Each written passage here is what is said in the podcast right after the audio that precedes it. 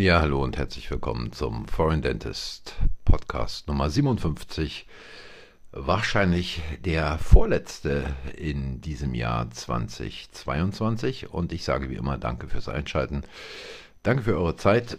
Und ähm, habe heute ein Thema mal abseits der äh, Standespolitik, auf die ich ja in den letzten Podcasts ein bisschen mehr eingegangen bin. Ähm, nichtsdestotrotz ein genauso wichtiges Thema, nämlich was viele wahrscheinlich in ihren Praxen mittlerweile umtreibt, äh, Mitarbeiterinnen. Mitarbeiterinnen und Teams und ähm, da habe ich äh, vor kurzem einen Artikel gelesen, der ja wieder mal äh, dem Fass komplett den Boden ausschlägt und wo ich einfach denke, dass ich da mal ein paar Anmerkungen machen muss. Ich weiß nicht, ob ich das heute in seiner Vollständigkeit machen kann. Ähm, wenn nicht, dann setze ich das beim nächsten Mal fort, was ich ohnehin vorhatte, da noch einige Sachen anzusprechen, die unbedingt wichtig sind und nicht nur letztlich das Team betreffen, sondern auch die Praxis als solche und ähm, den Umgang mit Patienten. Denn auch da treffen ähnliche Dinge zu äh, wie beim äh, Umgang mit dem Team beziehungsweise beim Führen des Teams. Und dieser Artikel, den ich da gelesen habe, der heißt Streit wegen der Neuen im Team. Und die Einführung dazu, äh, regelmäßig verlassen Leute die Praxis und Ersatz muss her. Also allein das schon ist ja eine Sache, äh, wo man quasi Vornamen ausgeht, die irgendwo einem die Füße unter dem Stuhl wegreißen. Also regelmäßig verlassen Leute die Praxis und Ersatz muss her. Da frage ich mich doch mal, was ist denn da für eine Banane als Chef oder als Chefin, äh, wo also regelmäßig Leute die Praxis verlassen und Ersatz her muss. Und dann geht es da weiter. Am Anfang scheint der Neuzugang auch ganz gut zu passen, aber dann bilden sich Grüppchen und unterschwellige Konflikte entstehen. Ja, da würde ich mal sagen, wenn man keine Ahnung von den Dingen hat, dann soll man entweder solche Artikel nicht schreiben oder soll doch bitteschön mal überlegen, was man da als Praxisinhaberin oder als Praxisinhaber macht, wenn es denn solche Fälle gibt, äh, wo dann der Neuzugang, ja, also allein schon diese Formulierung, diese technokratischen Formulierungen, wo also der Neuzugang auch ganz gut zu passen scheint, aber dann bilden sich Grüppchen unterschwellige Konflikte entstehen. Ähm, und dann kommt hier also die Frage in dem Artikel, was tun, wenn Sie diese vier Phasen kennen, die Teams beim Onboarding durchlaufen, können Sie die Integration fördern und Ihre Truppe zu neuen Höhen führen. Ja, äh, da ist die Sprache schon komplett, ich sag's ganz deutlich, scheiße. Und da sind die Vorannahmen allein schon in dieser Zusammenfassung sowas von daneben, äh, wie es nicht anders geht. Und dann komme ich, lese ich weiter in dem Artikel, da geht's also um einen Prozess, der 1977 von Bruce Tuckman beschrieben wurde. Ähm, ja, da könnte man auch sagen, äh, lass mal gucken, wie die Römer ihre Truppen geführt haben. Ne? Äh, also, ähm, wobei Spartaner da eher noch besser passt. Äh, denn die haben ja ihre Kinder im Alter von sieben Jahren quasi den Müttern entrissen und auf eine Militärausbildungsschule geschickt und äh, die sind dann erst mit äh, nach, nach zwölf Jahren wieder zurückgekommen und da sind sie ins Militär eingegliedert worden. Also allein schon dieser Spra diese Sprach, diese Wortwahl, ähm, wie sie also die Integration fördern können und ihre Truppen zu neuen Höhen führen. Also man muss mal sagen, das Team ist ja keine statische Einheit. Das Team einer Praxis ist ja quasi in stetiger, dynamischer Veränderung und ähm, wenn ich jetzt mein Team stetig zu neuen Höhen führen möchte, äh, ja, es kann natürlich nicht funktionieren, weil ein Team, letztlich bin ich als Praxisinhaber, als Praxisinhaberin Teil des Teams. Ich stehe ja nicht außen vor. Also ich bin ja nicht irgendwer, der außerhalb dieser Praxis, außerhalb des Praxisteams steht, sondern ich bin Teil des Teams, wie immer man es definieren will, ob es da eine Hierarchie in dem Team gibt oder nicht. Natürlich gibt es da eine Hierarchie, weil der Praxisinhaber immer letztlich derjenige ist, der sagt, wo es lang geht. Ja, also da gibt es immer überhaupt gar keine zwei Fragen und jeder, der es anders macht, äh, der wird nicht weit kommen. wenn die Helferinnen, die Mitarbeiterinnen anfangen, hier die äh, Dinge zu definieren, dann äh, geht in der Praxis äh, irgendwann nicht mehr weder vorwärts, dann geht es nur noch rückwärts und irgendwann zerfällt dann die ganze Geschichte. Also da muss man sich mal drüber im Klaren sein. Und jetzt, dadurch, dass das Team eben keine statische Einheit ist, sondern sich in dynamischer Veränderung befindet, quasi jeder Tag ist anders, stellt neue Herausforderungen, auch wenn er ähnlich zu einem vorhergehenden Tag ist, ähm, muss man sich natürlich fragen, wie hat man da auch die Teammitglieder selbst, also die einzelnen Mitarbeiterinnen eingesetzt, dass sie ihrer Verantwortung im Team auch entsprechen können. Und die Frage ist natürlich, und da geht es jetzt noch ganz viel weiter, da könnte man jetzt äh, quasi eine Wochenendfortbildung für machen, was sind eigentlich die Ziele des Teams? Haben die Ziele jemals irgendeine Bedeutung in der Praxis gehabt? Sind da mal irgendwelche Zielfindungsprozesse durchgeführt worden? Äh, was ist eigentlich mein eigenes Ziel als Praxisinhaberin, als Praxisinhaber? Und wie finden sich die Teammitglieder darunter zurecht, beziehungsweise ziehen am gleichen Strang, dass es also auch die Ziele der Teammitglieder sind? Und ähm, die Frage ist dann, wenn wir also darauf kommen, wie hat jeder quasi den Bereich, den er am besten kann?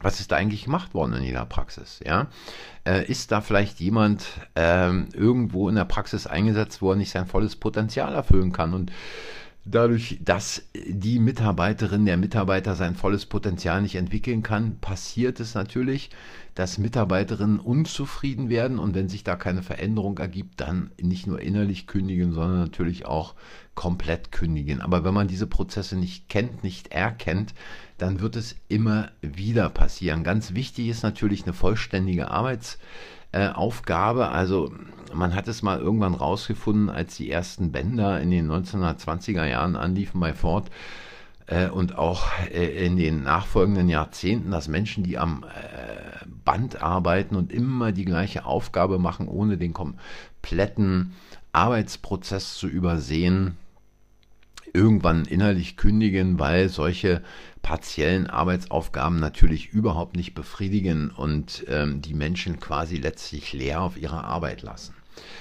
Jetzt muss man sich natürlich die Frage stellen, habe ich meine Teammitglieder, die ich habe? Was weiß ich eigentlich über die? Und was weiß ich, ob diese Teammitglieder auch an den entsprechenden Stellen, wo sie arbeiten, ihr wirkliches Potenzial ähm, einsetzen und äh, einbringen können? Und dazu habe ich äh, mal vor Jahren äh, quasi äh, was geschrieben, und zwar die subjektive Tätigkeitsanalyse speziell für zahnärztliche Praxen. So subjektive Tätigkeitsanalysen gibt es auch für andere Unternehmen als für Praxen, aber hier ist es eben speziell für zahnärztliche Praxen. Und die Sache kann man gut verwenden, um einfach mal im Team zu gucken, wer ist mit seiner Arbeitsaufgabe zufrieden und welchen, welcher Wechsel könnte eigentlich was bringen, dass die ganze Sache noch viel mehr Schwung bekommt.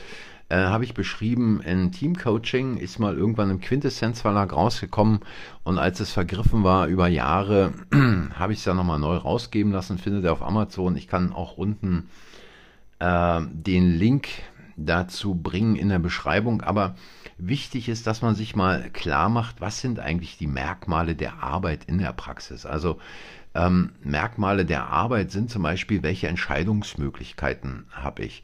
Ähm, wie viel Abwechslung gibt es bei der Tätigkeit? Welche Möglichkeiten habe ich dabei zu lernen? Und welche gegenseitige Unterstützung welchen Respekt gibt es da, wenn ich diese Arbeit ausführe? Genauso ist es ein sinnvoller Beitrag für die Praxis und für die Patienten und wenn ja, welcher? Und dann natürlich, äh, was äh, die Zukunft betrifft, habe ich da persönliche Entwicklungsmöglichkeiten. Also gibt es da auch eine positive Zukunft für mich, wenn ich das mache, was ich da zu machen habe.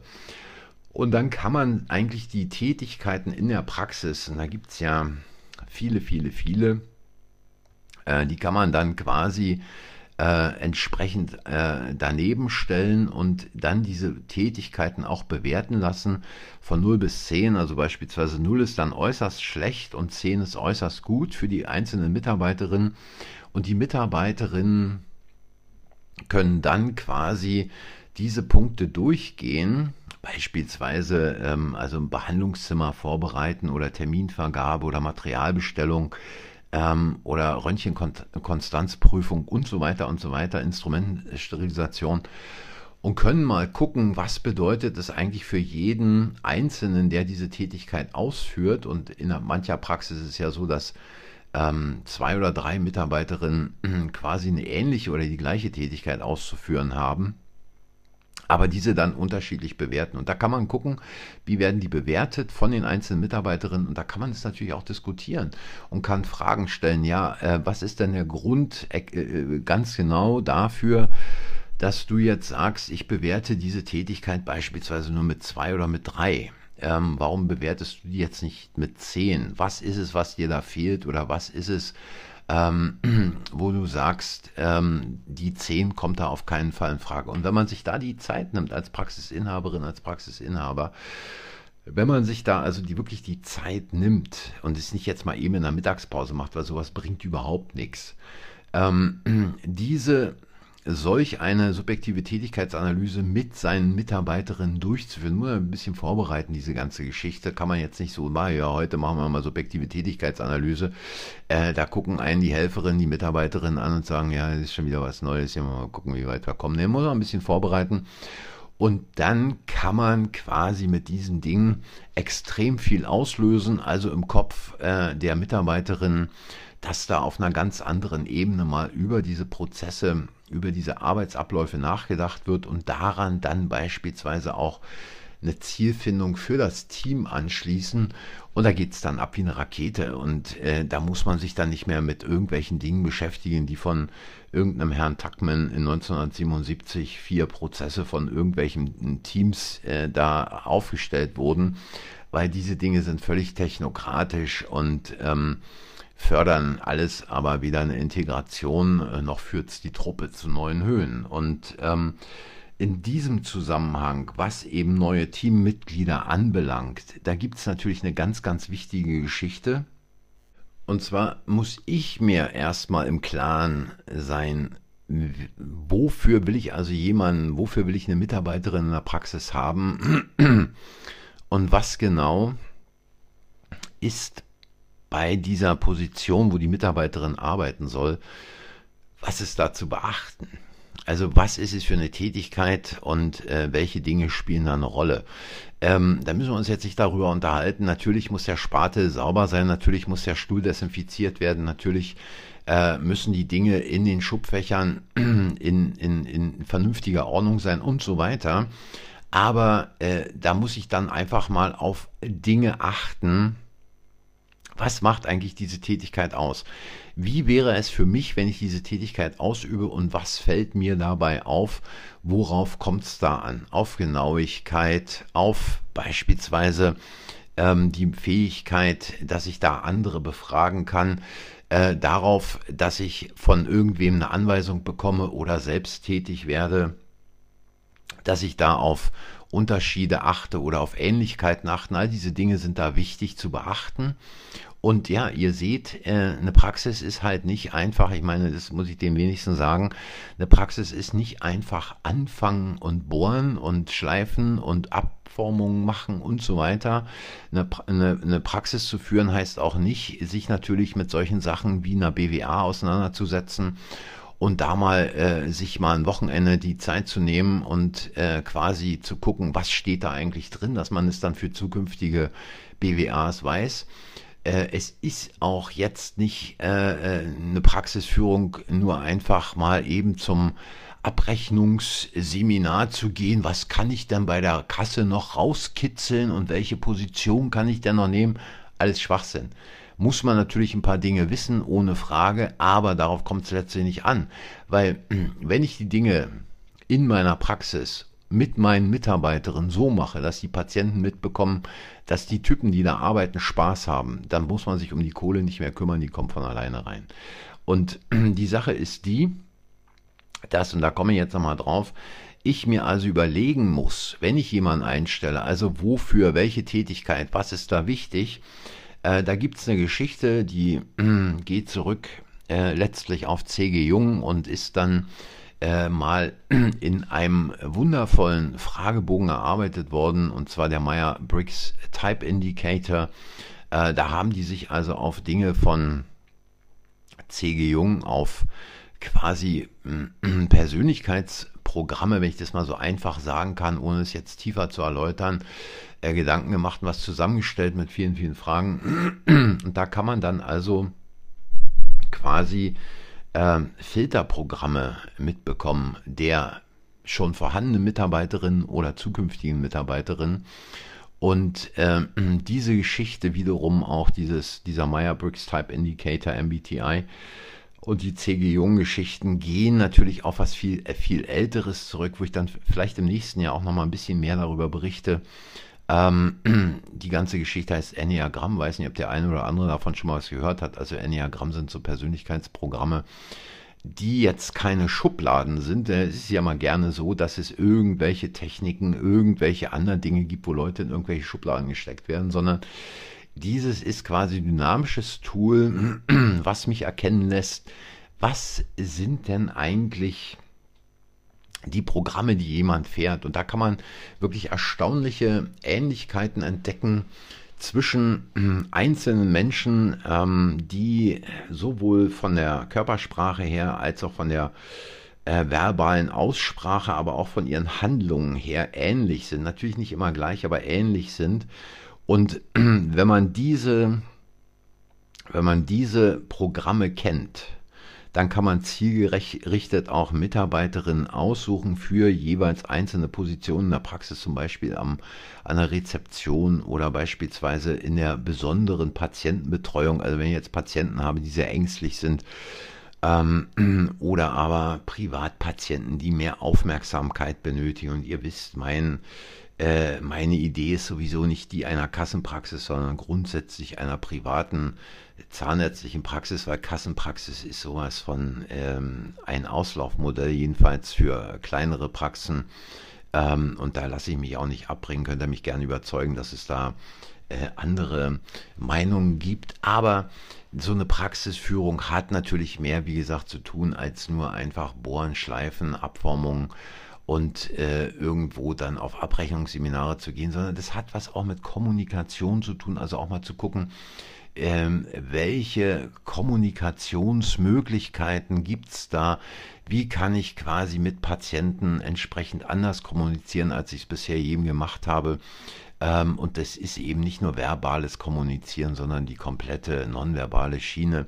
Ganz am Anfang der Podcasts habe ich da auch mal mich mit Videos beschäftigt, die da irgendwo von der Kassenzahnärztlichen äh, Bundesvereinigung oder, oder, oder von der, ähm, äh, ich weiß gar nicht, Zahnärztlichen Bundesvereinigung rausgegeben wurden, wo also sowas von daneben kommuniziert wurde, wie man sich äh, kaum besser vorstellen kann. Also müsst ihr mal gucken, irgendwo äh, Podcast Nummer 10 oder Nummer 11, irgendwo da findet ihr, habe ich eine Beschreibung zu abgegeben.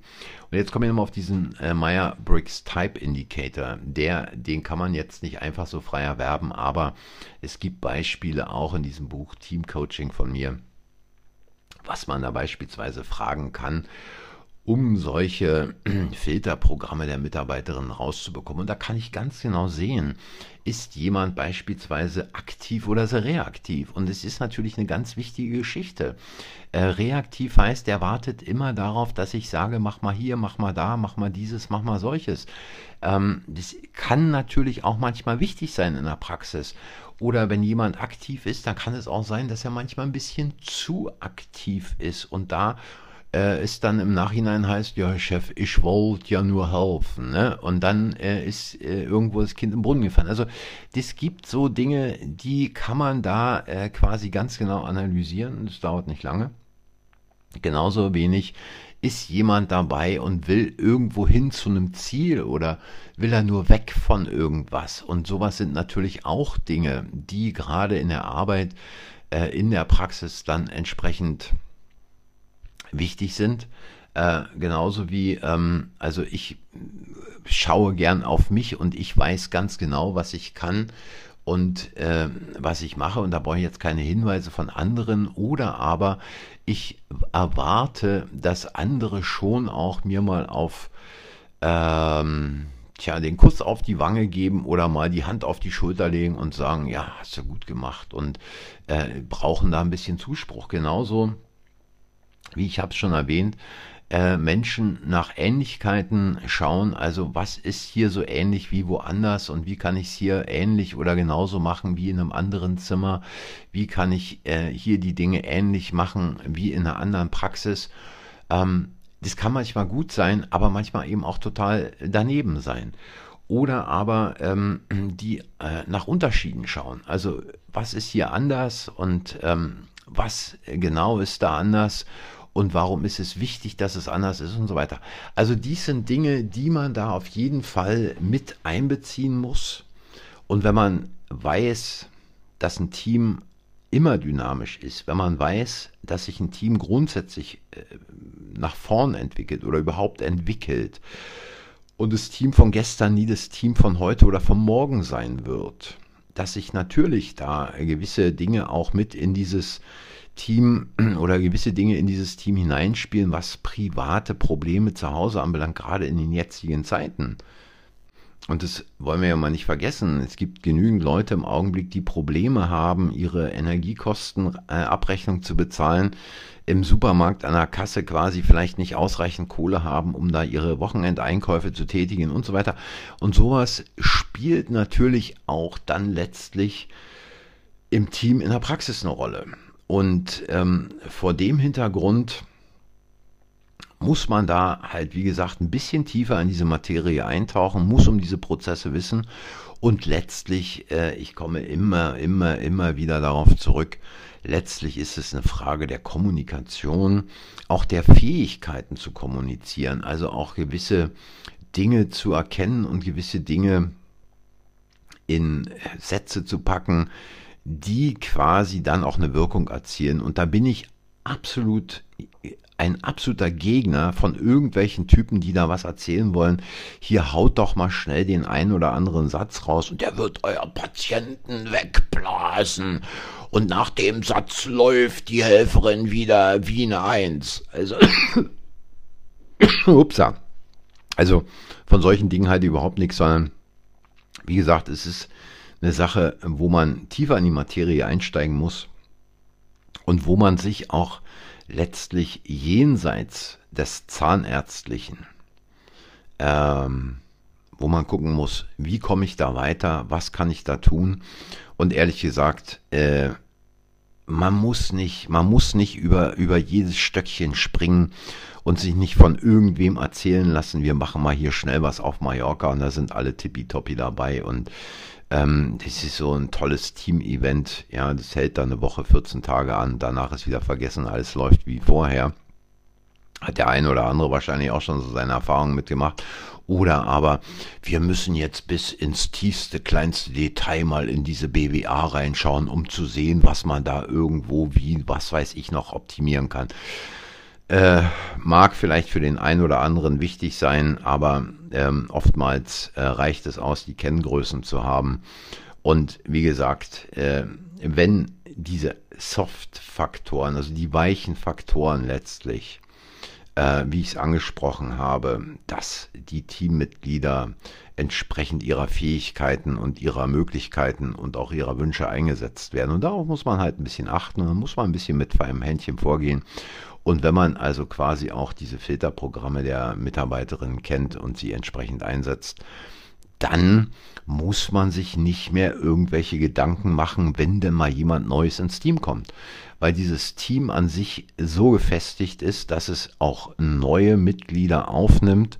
Und zwar so aufnimmt, dass man da nicht irgendwelche 4, 8, 16, 32, 64 Stufen des Teamprozesses durchlaufen muss, sondern dieses Team dann auch über die entsprechenden kommunikativen Fähigkeiten verfügt und über die, ähm, ja, äh, die Festigkeit des Teams verfügt, zu sagen, ja, ist schön, dass jetzt jemand wieder an Bord ist und äh, dass uns jemand hilft, die ganze Geschichte weiterzuentwickeln. Ja, so viel dazu. Wenn ihr Fragen dazu habt, Kritiken, Anregungen oder auch, wenn der ein oder andere da tiefer in die Materie einsteigen will, mehr wissen will, gern dazu, wie gesagt, äh, gibt es einen Link für eine Sprachnachricht unten in der Beschreibung und äh, ich packe in die Beschreibung auch nochmal äh, das Buch, wo ihr es bekommt. Es, man, man, muss es ein bisschen lesen, ne? ein bisschen Geschichte da reingepackt von, von ein paar Leuten, die da unterwegs sind. Und die wichtigen Dinge sind einfach, ähm, das Buch ist schnell zu lesen, aber es ist, ist, ist, ist halt äh, so auf eine gewisse Art und Weise auch ein Prozess äh, des Nachdenkens und des Reflektierens, wie ist es bei mir in der Praxis. Und dann kann ich natürlich nur empfehlen, auch nochmal zu schauen.